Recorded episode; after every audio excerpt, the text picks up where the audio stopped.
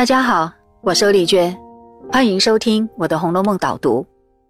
今天我们读到了《红楼梦》的第十五回，这一回写秦可卿的丧礼到了最后的一个部分，就是发引出殡。由于坟地在城外，距离十多里路，送葬的路途很长，所以必须有下榻休息的地方。凤姐就特别选定了水月庵，她带着宝玉、秦钟三个人单独来到这里，也就是在这里。发生了两件大事，那就是回目上所说的王凤姐弄权铁槛寺，以及秦金卿得去馒头庵。可是啊，就在死者安息的最后一里路上，却是交织着权力、金钱和色情，真是令人感慨万千。不过我要说，这两件事情比较起来，第一件事，也就是王凤姐弄权铁槛寺，其实还没那么严重。只是不幸，他却被误会最深。那到底是怎么回事呢？原来张大财主的女儿张金哥和长安守备之子已经聘定了婚约，却因为另外一个权贵子弟李衙内看上了张金哥，想要蛮横抢亲，于是闹起了纷争。水月庵的老尼姑想要利用贾府的权势帮张家退定礼，于是恳求凤姐出面。其实。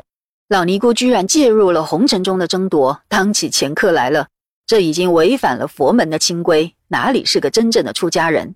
但是最关键的是，请你仔细看，就整个事件的前因后果来说，凤姐啊，一开始是完全不想介入的，所以她听了老尼的请托时，是笑说：“我也不等银子使，也不做这样的事。”而你要知道，她推掉的。可是张家连倾家荡产也都情愿的回报哦，可见呐，对于金钱诱惑以及玩弄权势，凤姐根本就是无动于衷。可是你一定会觉得很奇怪，为什么凤姐却还是拿钱办事的呢？答案呐，就是这个老尼姑太狡猾了，她懂得抓人的弱点，于是用激将法对凤姐说：“这么一来，会让张家以为。”贾府连这一点手段也没有似的，那一生好强的凤姐当然不甘示弱，所以才答应了这桩请托。再说了，这个时候可没有人会想到张金哥后来会去自杀，因为那已经是非常超越常情常理的反应，出乎所有人的意料之外，算是始料未及。因此啊，有人说凤姐做这件事是谋财害命，其实这个说法是不对的。至于秦金卿得去馒头庵这段情节，那其实才是严重的多。你可知道，这个场景又呼应了《金瓶梅》呢？在料理丧事的场合上，至亲的遗族却在死者旁边犯戒偷情，这不是非常令人作恶的行为吗？可这却是秦钟所做的事哦。甚至你注意到了吗？这可是他唯一的姐姐。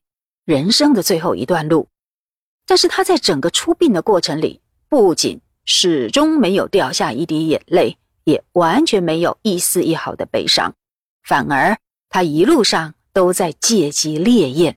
看到了年轻的村姑就想入非非，连宝玉都忍不住抗议。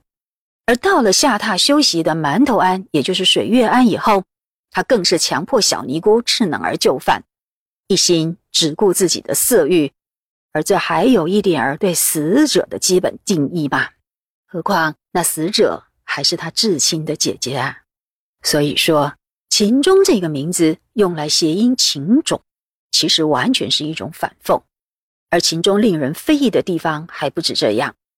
你看，当他勉强智能儿犯戒的时候，根本完全没有考虑到智能儿的处境，也不在乎这是不是会对女方造成伤害。只顾发泄自己的欲望，只追求自己一时的快感。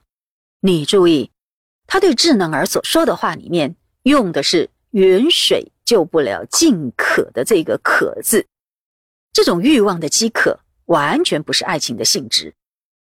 那爱情是什么呢？我告诉你，真正的爱情是心灵的整体状态，所以一定会替对方设想。而相反的，欲望往往是为了自我满足。只顾自己的需要，所以说爱和欲望这两者的本质完全不同，并不能混为一谈。可惜啊，两者却常常被画上等号。难怪曹雪芹要万分感慨，也安排秦钟对小尼姑做出这样伤天害理的事情。后来，果然智能儿被逐出了佛门。你想想看，一个才十几岁的少女，又无依无靠，触犯了这么严重的戒律，他能到哪里去呢？秦钟自己也只是个十几岁的少年，自身难保，又哪里能真正照顾得了他呢？所以到了下一回，就写到秦钟临终前还记挂着智能尚无下落，那谁救得了智能儿呢？你再想想看，一个无依无靠的少女，流落在冰冷的社会里，她为了活下去，应该也只有沦落风尘这一条路吧？这当然是非常悲惨的下场，这就是错误的爱所造成的错误的结果。为什么会说这是错误的爱呢？第一个错误就是这两个少年男女把爱情和欲望混在一起了。第二个错误就是他们没有控制不正当的欲望，而做出不合法律道德的行为。